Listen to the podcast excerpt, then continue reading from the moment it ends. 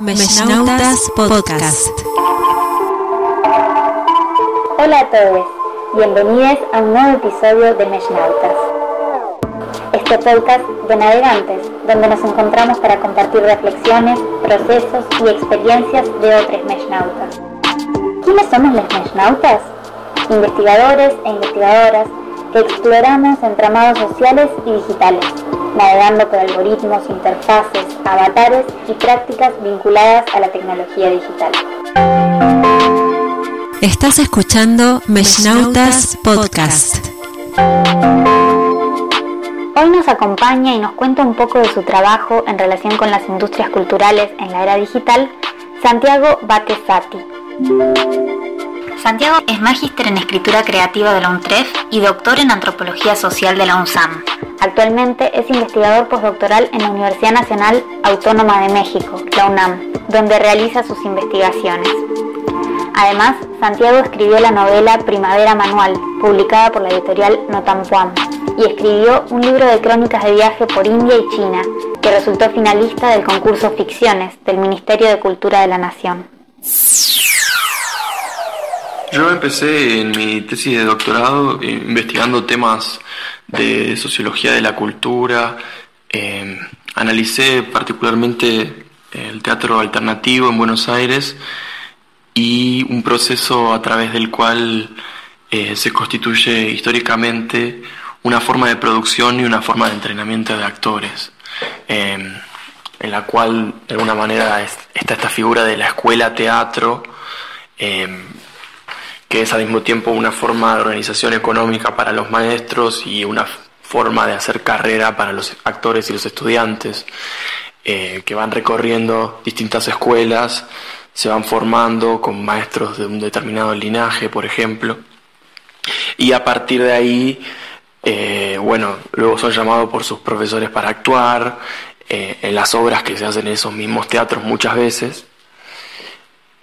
y entonces ahí, bueno, se genera como una, como una relación doble que yo creo que es muy común en, en la cultura alternativa en, en, Argentina y en otros lugares, donde en general los maestros adquieren renombre por su trabajo, por su obra, por ejemplo, por dirigir una obra, pero por otro lado, eh, adquieren, digamos, su salario en base a dar clases por alumnos que son atraídos por ese prestigio. Y un poco hacia el final de mi trabajo lo que empecé a ver es que empezaba a aparecer una lógica vinculada a lo digital, que, que en ese momento no la, no incluí en mi tesis, pero que lo vi como un fenómeno muy interesante, en el cual esto mismo se empezaba a replicar en las redes sociales, que no necesariamente era algo completamente nuevo, pero que adquiría esta nueva forma que tenía que ver con eh, un caso en el que distintos artistas, ya sea músicos o actores, eh, adquieren, digamos, un cierto prestigio, una, cantidad de seguidores que los conocen, los respetan, que conocen su obra, se interesan también por su vida personal y que en algún momento eso les permite también generar como un algún tipo de servicio, como en general enseñar algo, eh, y que es lo que finalmente les permite organizar una vida artística en la cual también tienen un sustento económico y producen su obra. A partir de ahí me empecé a hacer otras preguntas eh, más generales que, que, tenían que ver con pensar eh, las transformaciones que estaban ocurriendo en el mundo de la producción de la cultura en la era digital, por llamarlo de alguna manera. ¿Y en la actualidad? Bueno, y ahora estoy trabajando como becario postdoctoral en la UNAM, en Ciudad de México, y justamente mi agenda de investigación tiene que ver con todos estos temas de cómo se están transformando las industrias culturales en la era digital, por ponerle un título rápido. Entonces empecé haciéndome preguntas y investigando con temas vinculados a la tecnología de streaming, por ejemplo, cómo se están transformando las industrias audiovisuales, las relaciones entre Netflix y los cines, las peleas por las ventanas de exhibición, ese tipo de preguntas. Eh, pero en general hay como una pregunta más amplia que es siempre volver al origen eh, de esta agenda de investigación sobre industrias culturales, digamos, desde, desde Adorno y Horkheimer, que es esta idea de, bueno, de la producción industrial de estos textos culturales, por llamarlo de algún modo, que nos influyen o que,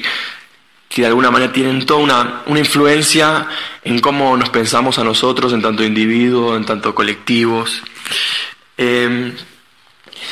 y bueno, y hay una agenda muy importante que, que se está dando ahora de investigación en ese sentido, que es lo que en general se está llamando la plataformización de las industrias culturales, que tiene que ver un poco con cómo eh, se están transformando justamente las distintas industrias a través de las plataformas. Entonces, desde lo que mencionaba antes, de las tecnologías de streaming y sus modelos de negocios innovadores, hasta qué pasa con la industria de las noticias, cuando tiene que adaptarse a una lógica de, en la que la noticia tiene que poder fluir y viralizarse en, una plataforma 2.0 tipo Facebook, eh, hasta, bueno, la industria de la música, obviamente, eh, en fin, todas las industrias están como atravesando un poco esa transformación. Y hay un poco esa pregunta actualmente que parece ser bastante central de cómo esas industrias culturales que parecían tan centrales en el siglo XX eh, ahora se transforman completamente. ¿Y cuál es el campo en el que estás trabajando actualmente? Y bueno, yo ahora estoy realizando una etnografía digital en una plataforma que es una aplicación de citas que se llama Feld y que bueno justamente tiene la particularidad de que es una, una aplicación lo que, que la que busca es generar encuentros entre personas que buscan relaciones sexoafectivas no convencionales, eh, lo que en general se llama diversidad relacional, y que tiene que ver con cuestiones que van desde eh, relaciones no monogámicas, encuentros entre parejas, hasta todo tipo de eh, relaciones sexuales o sexoafectivas entre por ejemplo, tríos, BDSM, todas las cuestiones cuestiones que son en general tabú y que acá se hablan de una manera mucho más explícita.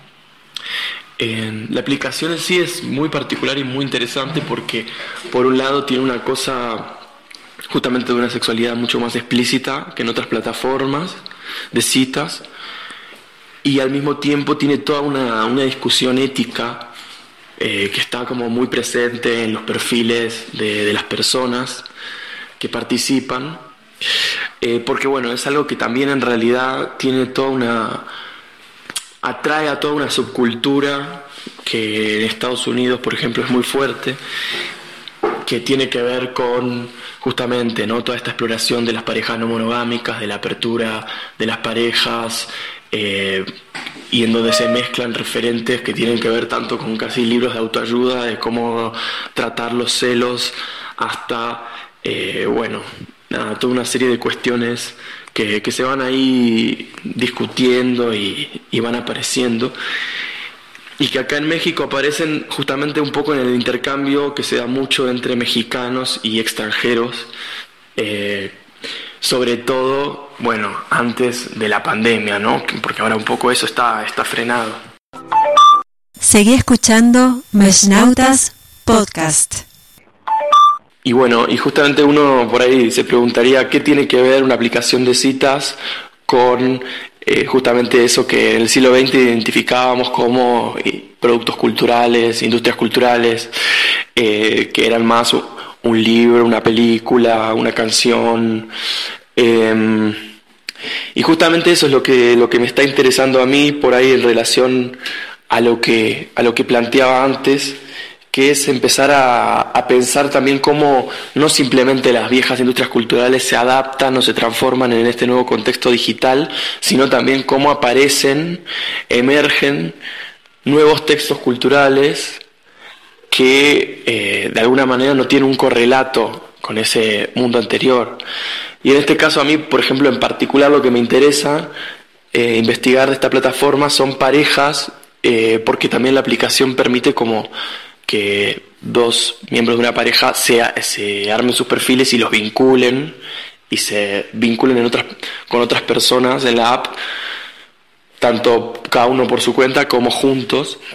Eh, y lo que me interesa son justamente como las personas que están empezando a incursionar eh, en toda esta cuestión de las relaciones no monogámicas y que usan esta aplicación entre otras, entre otras formas de explorar eso. Entonces lo que, lo que pasa mucho también, que en realidad es una de las características más generales de las redes sociales, es que cuando todos nosotros nos presentamos en el, en el mundo online, en cada plataforma, eh, estamos generando una cantidad de texto, una cantidad de información, que también cuando es vista por los otros, en realidad un poco mi idea es esa, tratar de pensarla justamente como un texto cultural más. Eh, lo que quiere decir es que básicamente, por ejemplo, para una pareja que está explorando, ya sea desde cuestiones de celos, de cuestiones de abrir su pareja, de cuestiones de innovar en el ámbito sexual, por ejemplo, podemos pensar que puede acudir a textos culturales más clásicos del siglo XX, como la pornografía o los libros de autoayuda, pero también este tipo de aplicación de citas se vuelve como una forma más en la que eso sucede. Y sobre todo en esa asimetría que yo observo que se da acá entre de alguna manera mexicanos y estadounidenses o personas que vienen de otras partes que traen perfiles mucho más desarrollados, cuestiones como muy, muy elaboradas de cómo pensar y cómo presentarse en este mundo. Eh, y me refiero a parejas que de hecho están empezando a explorar y que muchas veces ni siquiera en la aplicación de citas es tanto una forma para justamente concretar citas, sino para la pareja misma, para empezar a conversar, elaborar, pensar qué quieren, qué buscan, todo eso. ¿Por qué elegiste trabajar con la etnografía digital? ¿Cómo fue tu proceso? Bueno, yo hace ya algún tiempo que vengo investigando temas vinculados a lo digital, pero no necesariamente uno tiene que recurrir a la herramienta de la etnografía digital. En este caso se me hizo como, como una herramienta casi obvia, digamos que no había otra manera de, acceder a este tema y a esta cuestión, porque también es algo de lo que no se habla mucho públicamente, entonces es también difícil encontrar otro, otro tipo de registros eh, es un tema que es mucho, mucho más tabú de lo que los jóvenes solemos pensar, em, por lo menos en tanto lo que me dicen las personas con las que he podido conversar. Y bueno, y en cuanto a los errores que uno comete en este tipo de trabajo, bueno, la gran dificultad acá es preguntarse todo el tiempo esta cuestión que tiene que ver con la, la reflexividad en el trabajo antropológico que es decir, bueno, quién soy, quién soy online en este momento, qué ve el otro de mí, quién decide hablar conmigo, ¿no? Que es algo que puede parecer bastante obvio que uno se tiene que preguntar en una aplicación de cita justamente, em, pero que es bastante complejo. Eh, preguntarse, bueno, eso, ¿qué represento para el otro? ¿Quiénes acá están queriendo conversar conmigo y quienes me están evitando o quienes yo estoy evitando también sin darme cuenta, eh, porque hay muchas cuestiones en juego. Entonces lo que pasa ahí que es muy interesante en esta, en esta aplicación es que todo el mundo de lo que tiene que ver con la diversidad relacional, eh, el poliamor incluso, hay como una especie de, de lo que en antropología siempre se llamó como un sistema de parentesco muy particular, eh, en el cual cada hay como tipos de alguna manera que están dando vuelta ahí o lugares que uno puede ocupar en ese sistema de parentesco y que es, hace más probable o no que uno se vincule con otra persona. Por ejemplo, eh, hay un término muy común que se utiliza que es el de unicornio, que unicornio en general es una mujer casi siempre que va a tener sexo con una pareja. Entonces ahí se genera como un tipo de búsqueda muy particular y de encuentro, que bueno, obviamente tiene toda una vinculación también, seguramente si, si uno investigara sobre esto encontraría toda una vinculación con, con las fantasías vinculadas a la pornografía, eh, bueno, son cosas como difíciles de rastrear, pero muy interesantes. Y bueno, y un poco cuando uno empieza a descubrir todo eso, es también preguntarse ¿no? Porque uno no tiene acceso a toda la plataforma, eh, que igual ya prácticamente es muy difícil creer que uno puede tener una relación representativa de cualquier plataforma. Eh, pero sí, es un poco ir,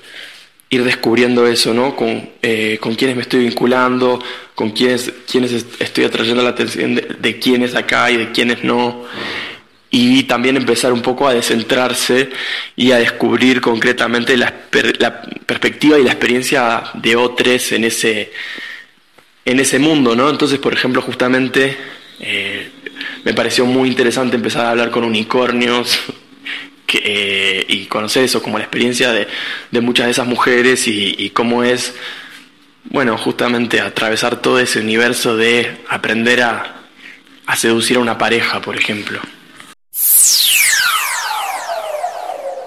¿Nos contás un poco de tus avances o los resultados que venís teniendo? ¿Y cómo fue tu entrada al campo? Bueno, en cuanto a los avances de mi investigación, eh, un poco lo que ya estaba contando. Por un lado, me interesa mucho pensar esto de mm, cómo emergen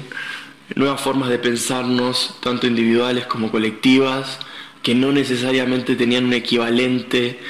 con una industria cultural del siglo XX, aunque sí están producidos a través de toda una industria tecnológica y una serie de dinámicas nuevas en, los vínculos que, habilitan eh, estas plataformas. Por el otro lado, me parece algo muy interesante para seguir explorando cuestiones que tienen que ver con un lugar o un ámbito que es esta plataforma donde aparece al mismo tiempo una forma extremadamente explícita de hablar sobre el sexo, muy, eh, en parte muy influenciada evidentemente por la pornografía, y al mismo tiempo una cuestión ética muy, muy fuerte, ¿no? Cuestiones todo el tiempo que reaparecen en los perfiles, en las personas eh, vinculadas al consentimiento, por ejemplo, una cuestión, una discusión constante sobre ese tema, em, toda una serie de cuestiones que al mismo tiempo están totalmente ausentes eh, en el mundo de la pornografía. Entonces, el encuentro entre esas dos características genera como un universo muy particular eh, y una cultura muy particular. Mesnautas Podcast. Y en lo que tiene que ver con la entrada al campo, bueno, la verdad que yo había entrado al campo antes de pensar que esto podía ser un tema eh, relevante de investigación. Eh, la verdad que yo venía con mi pareja hace mucho tiempo en una relación a distancia también, donde se dan toda una serie de exploraciones vinculadas a justamente el amor en el, en el mundo de lo digital que, bueno, muchas otras personas que hayan tenido experiencias similares seguramente las estarán atravesando y todos creemos que es algo como muy raro, pero en realidad son cosas eh, muy comunes y fluidas y mucho más sociales de lo que uno cree. Y a partir de eso una cosa fue llevando a la otra y un día unos amigos nos hablaron de, de esa aplicación y la bajamos, la empezamos a usar. Eh, y después cuando un poco antes de la varios meses antes de la pandemia, pero justamente en el grupo de investigación en el que estoy acá, ya habíamos empezado a trabajar temas de comunidades virtuales, eh, armamos un grupo específicamente para eso y,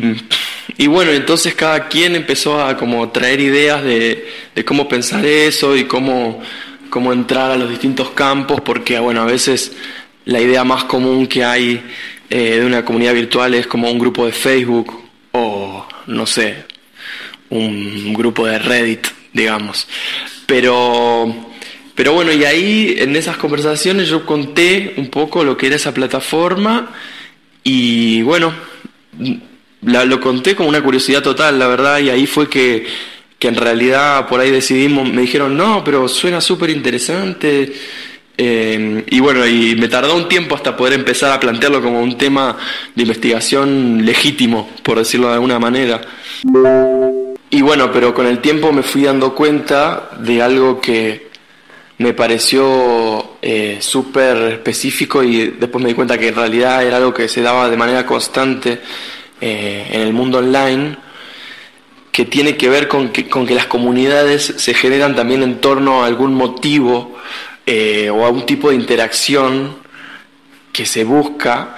y que y que después no necesariamente eh, la comunidad se reduce a eso. Y eso es algo muy particular también de este mundo, porque, por ejemplo, para los extranjeros y las extranjeras sobre todo que llegan a México, este tipo de plataforma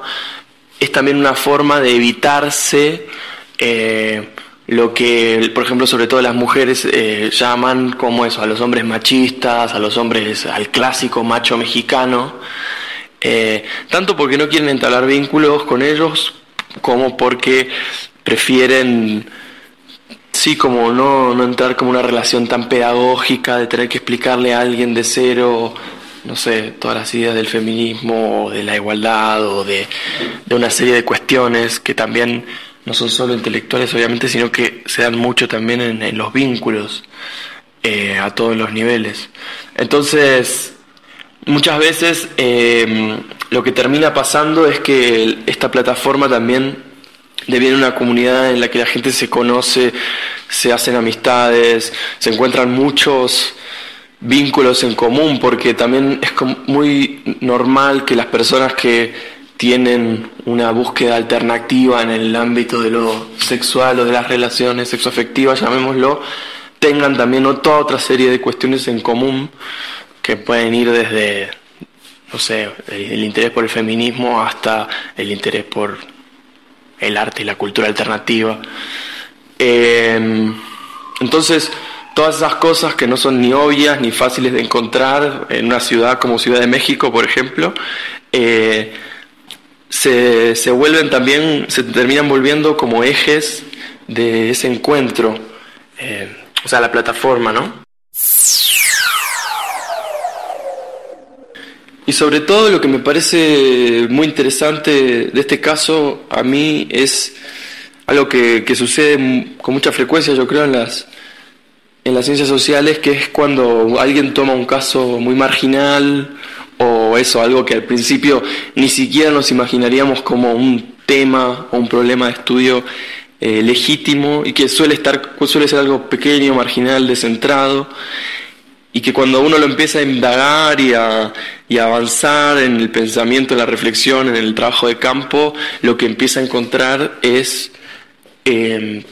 que eso echa una cantidad de luz tremenda sobre, sobre cuestiones mucho más generales, ¿no? Por ejemplo, en este caso, eh, algo que para mí es muy importante seguir pensando, que es la cuestión de cómo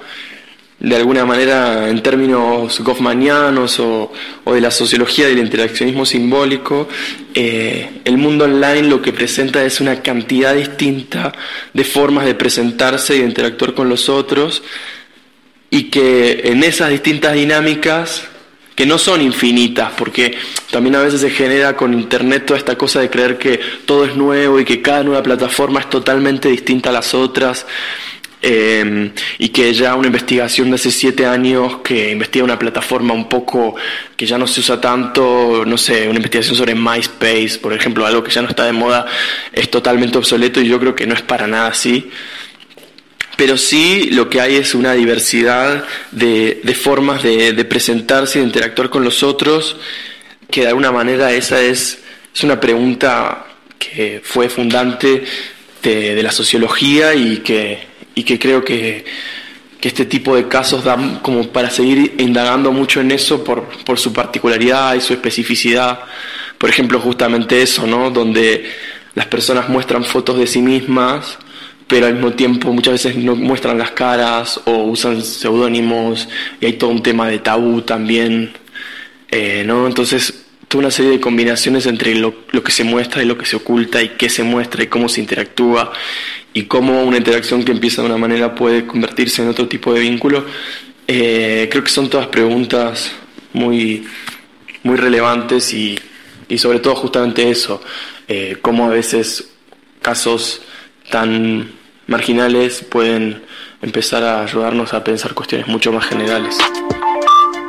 Meshnautas Podcast. Hasta acá un nuevo episodio de Meshnautas Podcast. Antes que nada, agradecerle a Santiago por compartirnos su trabajo y después recordarles que si les interesan estas temáticas pueden unirse al Círculo de Estudios UNSAM, Antropología de lo Digital en Facebook, donde compartimos estos programas, noticias, aportes e incluso encuentros de discusión sobre estas temáticas. Meshnautas es producido por Florencia Adorno y Daniel Daza Prado, miembros del Observatorio Interuniversitario de Sociedad, Tecnología y Educación OISTE. Este podcast cuenta con el apoyo del Centro de Estudios Socioterritoriales de Identidades y de Ambiente, CESIA, de la Universidad Nacional de San Martín, Argentina. La voz es de Lucila Fioravanti. Nos reencontramos en la próxima edición. Meshnautas Podcast.